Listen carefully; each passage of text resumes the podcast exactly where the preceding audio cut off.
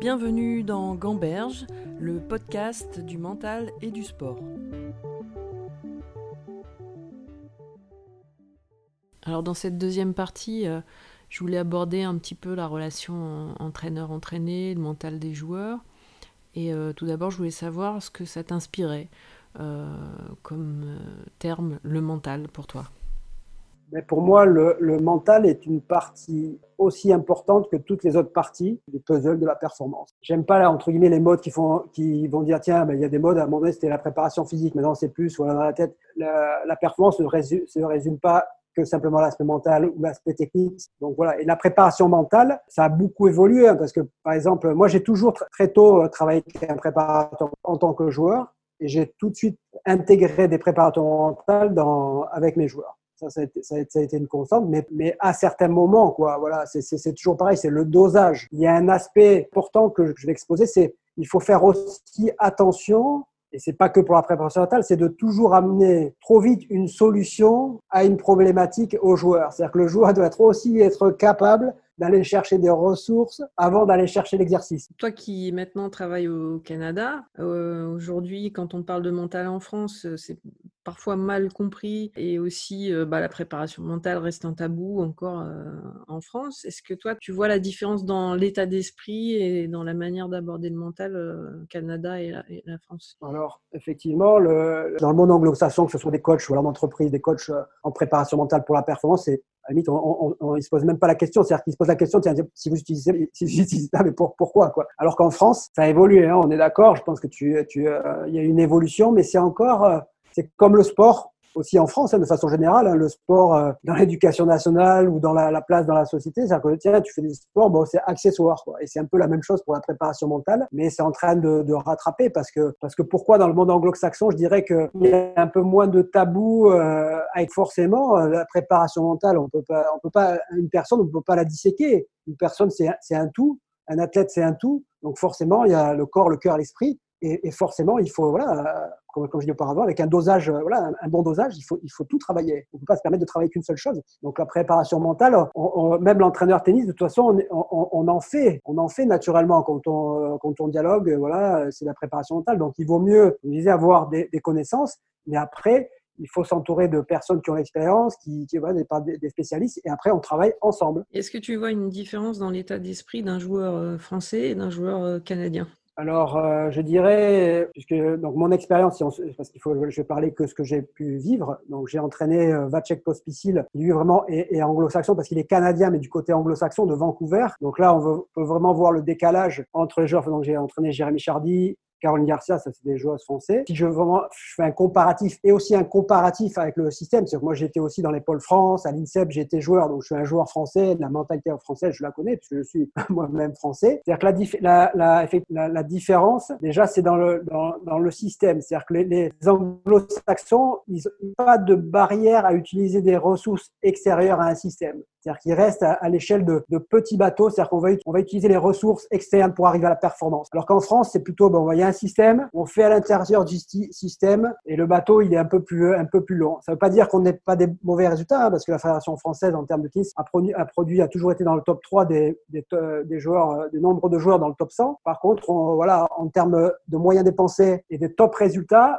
voilà. Par contre, euh, on, peut dire la réalité qu'on n'est pas forcément aussi performant que d'autres petites structures qui, avec moins de moyens, arrivent à produire quand même euh, voilà, des résultats au moins équivalents et voire meilleurs. Donc, cette, cette souplesse d'utilisation des ressources. Et après, c'est aussi dans la mentalité, c'est d'investir, voilà, je dirais, pour les joueurs. Euh, étrangers. Alors ça, c'est peut-être lié euh, par rapport au fait que la Fédération française est très bien organisée. On a la chance d'avoir un grand chelem, donc des ressources qui sont mises à la disposition très tôt par rapport à des jeunes. Mais là, donc ça, c'est positif. Mais ça, ça, pour moi, j'ai quand même vu des, choses négatives. C'est-à-dire que quand je discutais ou quand je voyais euh, par mon expérience et quand je voyais les anglo-saxons, eux, ils ont, par ils investissent. Ils ont pas de, ça prend pas trop de temps à comprendre qu'à un moment donné, ok, je crois en mon projet, et je vais investir et je vais prendre le temps de choisir les bonnes personnes. Alors qu'en France, ce processus, il est un peu plus difficile. D'accord, donc ils, euh, ils, attendent pas euh, de la fédération euh, spécialement, ils mettent en place des choses de leur côté pour faire évoluer leur enfant. Quoi. Voilà, ils ont, ils ont cette habitude voilà, d'investir voilà, d'investir pour un projet, alors qu'en France, on, est un peu, ben, c'est un peu, voilà, c'est le côté confort,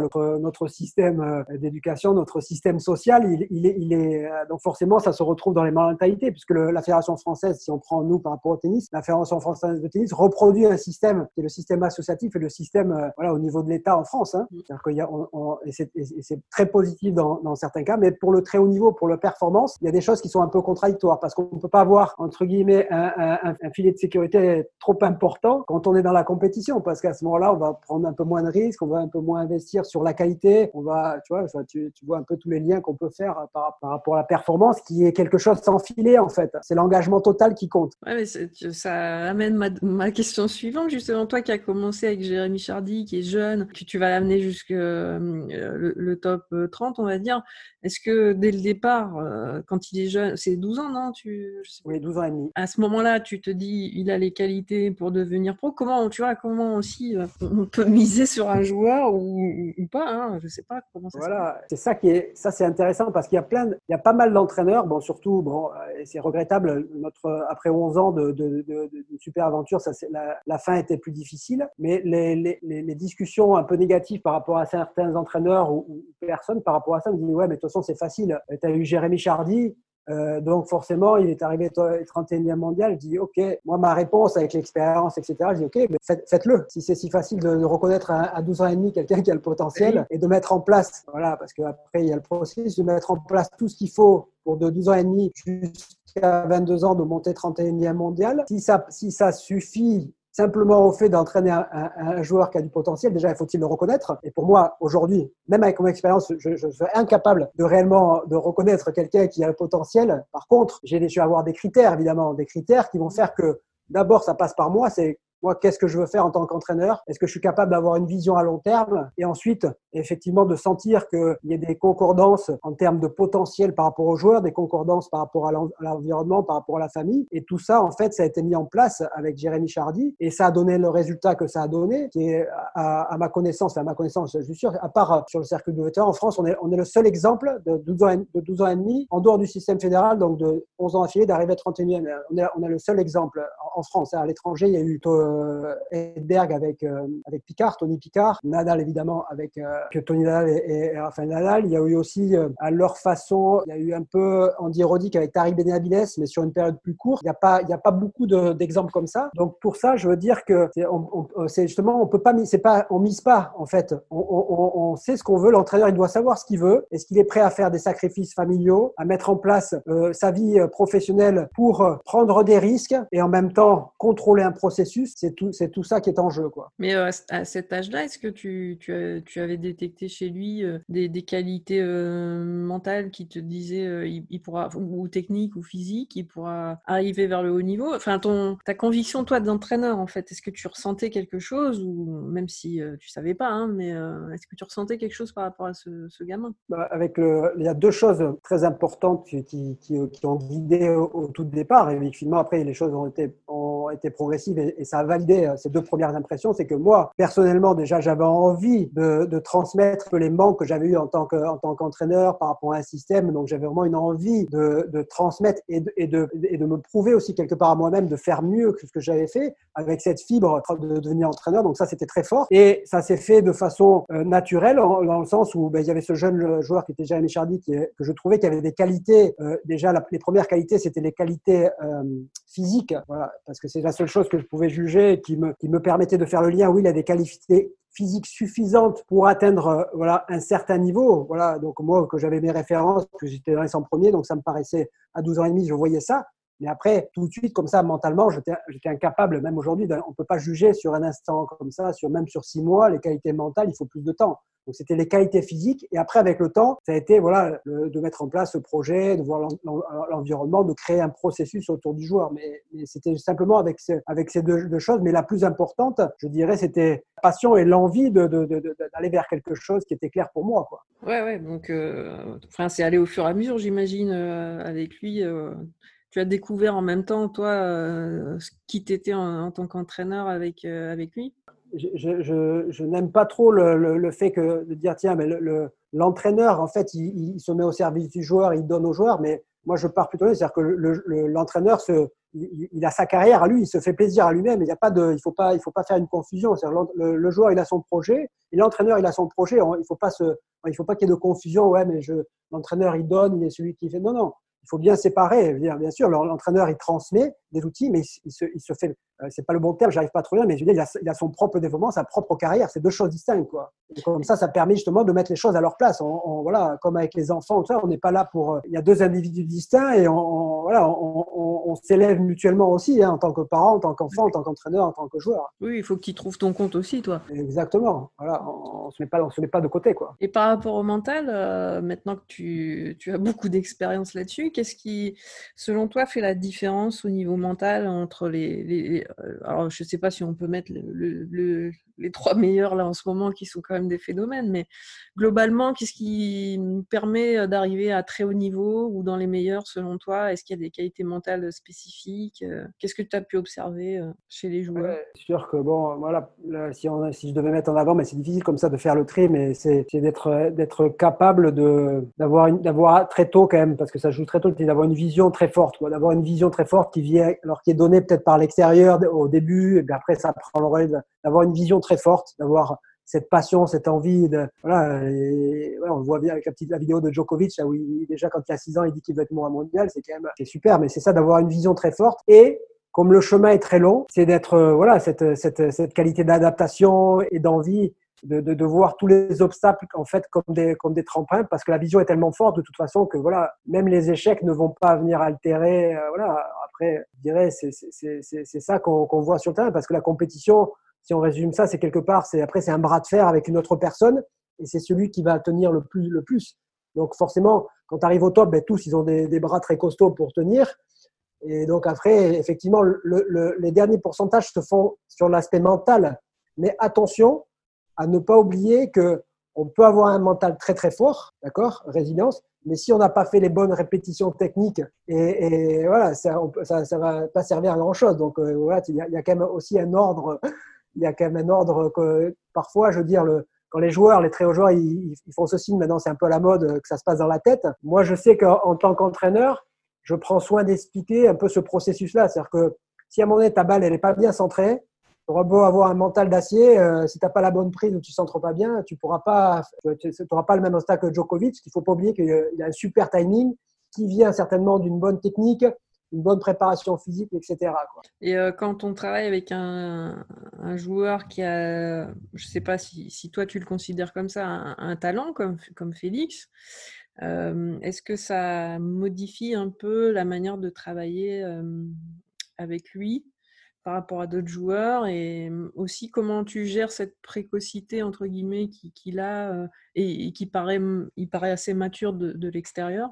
Comment tu gères cette spécificité-là? Voilà, donc là, pareil, adaptation, chaque entraîneur, moi j'ai mes filtres personnels hein, par rapport à ça, mais ce qui est sûr, c'est que j'ai la chance de travailler, bon, ben ça, c'est ça s'autonome, un, un super athlète, c'est un athlète déjà exceptionnel par ses qualités, et il a bien bossé aussi avec les personnes qui l'ont fait travailler, euh, je veux dire avant, parce que là aussi, il y a, le potentiel, mais voilà, il a bien bossé. Il a une, une tête bien faite, c'est-à-dire que, les choses elles sont à leur place, tous ces aspects vision, euh, mettre les choses, voilà, le regard extérieur à un, un, certain endroit. Donc tout ça, je peux dire qu'au tout départ, je connaissais que Félix, mais après j'ai appris à connaître son entourage, et notamment ses parents. Et là, je peux dire que son éducation a une grosse part dans le fait que sa maturité, tout ce qu'il en ressort, de la façon dont il s'exprime aux médias, comment il peut être capable à son jeune âge d'échanger avec ses entraîneurs, mais là, ça, voilà, c'est une grosse part de son éducation et aussi de son, de son caractère hein, qu'il qui a naturellement.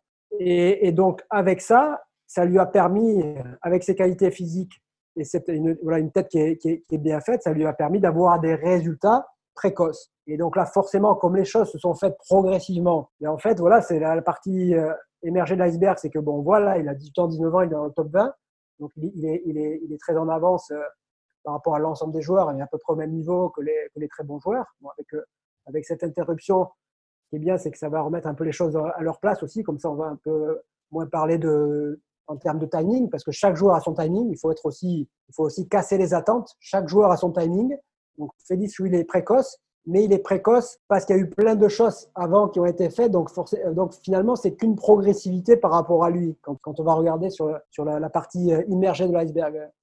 Ouais, ouais, mais justement, ça c'est intéressant parce que est-ce est que toi tu, travailles avec lui euh, à lui faire comprendre? Parce qu'il a déjà fait euh, cinq finales, il n'a pas encore gagné de titre. tu en parlais tout à l'heure, mais comment tu gères l'impatience d'un joueur euh, qui a besoin de résultats aussi, peut-être pour lui se sentir mieux Comment tu arrives à. Quel discours tu peux tenir par rapport à ça? Ben Voilà, écoute, tu, tu as déjà, dans, ta, dans, ta, dans ta question, parce que ce n'est pas, pas, la première à poser la question, déjà, une, une, une, façon qui est simple, c'est déjà par rapport à, aux joueurs, c'est-à-dire de reformuler de façon positive. C'est-à-dire déjà, il, il, a fait cinq finales à son âge, donc déjà, ça c'est très important. Ceci étant dit, ben, forcément, le joueur, lui, il veut gagner. Donc, il veut gagner cette finale, il veut en gagner d'autres, etc. Donc, après, c'est toujours ce dosage. L'entraîneur, c'est le gardien du processus avec toute son équipe. Le joueur, lui, il veut gagner le résultat. Il n'a est pas, il pas besoin d'être dans tout le processus. Il en connaît les grandes lignes. Et en fait, si toi, en tant qu'entraîneur avec ton équipe, tu es, bien clair par rapport à ça, le joueur, il va le sentir à l'entraînement, les choses vont se faire. Donc, il va, il va avoir la confiance et naturellement, il va arriver à gagner, non pas son premier titre, parce qu'il a déjà gagné voilà, des tournois Challenger, il a déjà gagné des. Donc là, on parle de titres sur les 250 sur les 500 et il y a de très grandes chances qu'il gagne euh, un gros titre avant d'en gagner un plus petit, puisque des 250. Voilà un peu le processus.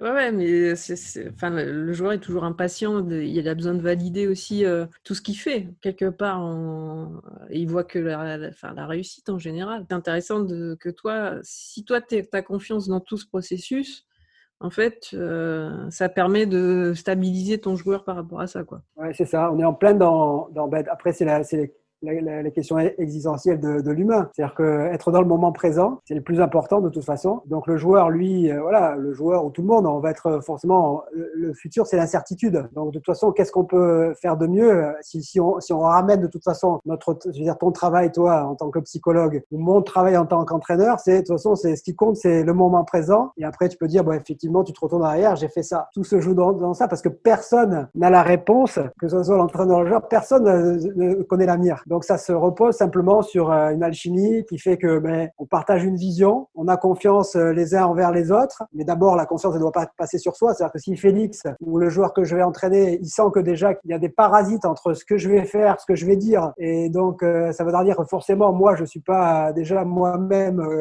très structuré dans mon processus. Les athlètes, quand tu travailles avec des athlètes qui ont voilà, qui sont déjà à un certain niveau, que voilà, que c'est comme des purs sang, quoi. Ils vont sentir la moindre transpiration ou la moindre, le moindre doute euh, en ta personne. Et donc, forcément, c'est pour ça que ça revient à ce que je dis, c'est-à-dire que tu peux pas entraîner un joueur calibre de Félix si toi, tu as pas eu une certaine expérience, tu pas à un certain niveau. Ça se fait pas comme ça. Ou alors, ça dure une semaine, quoi. Donc là, ça fait quatre ans avec, euh, là aussi, c'est important de préciser, c'est-à-dire j'entraîne Félix avec Guillaume Marx, qui est aussi un autre entraîneur. On est à deux entraîneurs. Et donc là, c'est peut-être un autre sujet, mais c'est pour moi, c'est quelque chose d'inédit, mais ça fait déjà 4 ans qu'on le fait et on peut dire avec un certain résultat. Et donc là, c'est aussi euh, toutes ces choses-là, elles sont intéressantes, quoi. Elles sont très intéressantes euh, parce que ça, il y, a plein d'avantages. Euh, voilà, il y a aussi des difficultés, mais il y a plein d'avantages. Et donc là, on est dans la psychologie qu'on vient de déterminer, c'est-à-dire que voilà, c'est comment faire que des individus soient ensemble et, arrivent à faire des choses exceptionnelles. Mais ça se joue avec tout, tout ce qu'on a un peu dit là.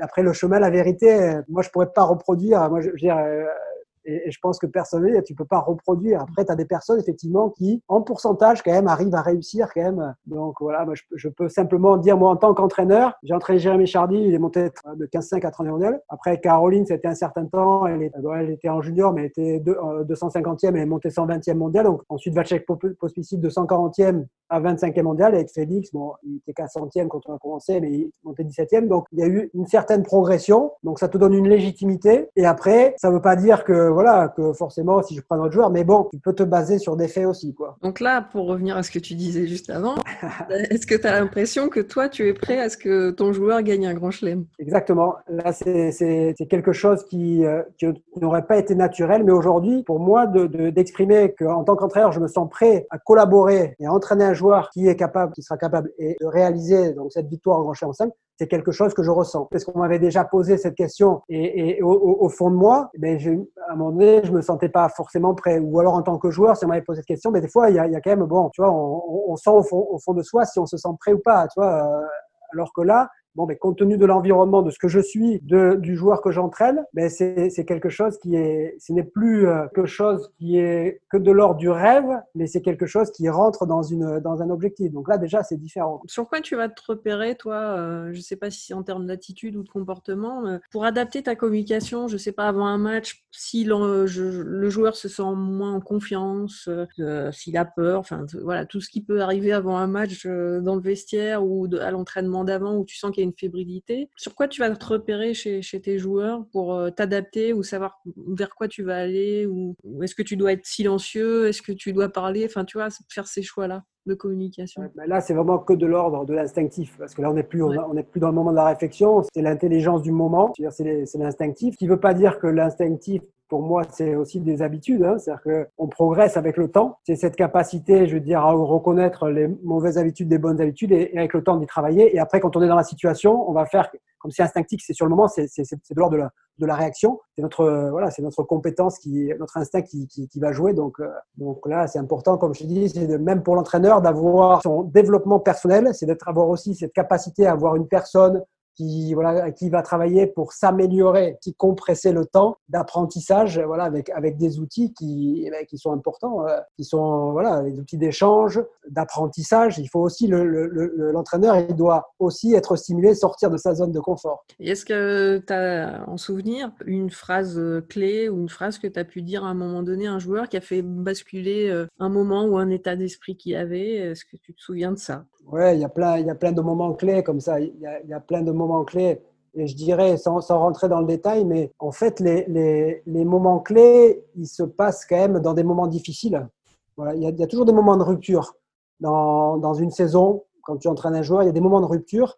Et ces moments de rupture, ils, ils sont souvent euh, lorsque la pression est élevée, lorsque le, voilà, lorsque le moment est, est difficile, parce que là, c'est des moments de vérité. De toute façon, tu n'as pas d'autre choix que d'être complètement clair, d'être, comme on a dit avant, c'est, tu peux pas être, être gris, quoi. Hein, c'est blanc ou noir. Voilà, quand tu es, quand es dans, dans ce moment de vérité, quand tu es aussi, l'entraîneur peut être dans la zone. Là, quand tu es dans la zone, et là, tu sens que ce que tu dis, c'est complètement cohérent avec ce que tu as dans ton cœur. Et le joueur, il le ressent.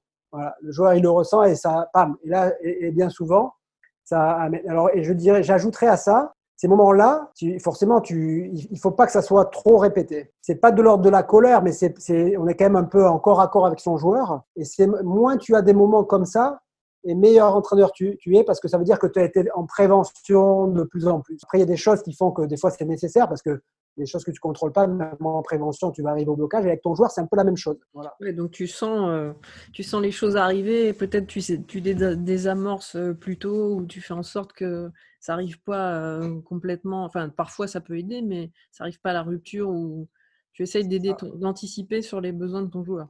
je vais prendre une analogie qui, qui me paraît importante parce que s'il y a des entraîneurs qui, qui, vont nous écouter par rapport à ça, le tennis, c'est pas un sport de contact. Ok? Il, y a, il, y a, des blessures.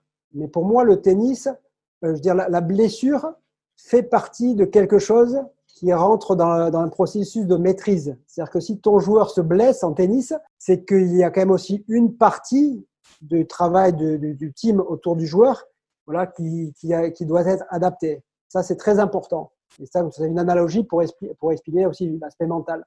C'est-à-dire que la blessure en tennis, voilà, évidemment, après, il y a l'entorse, il peut être vraiment, il peut être des accidents, etc.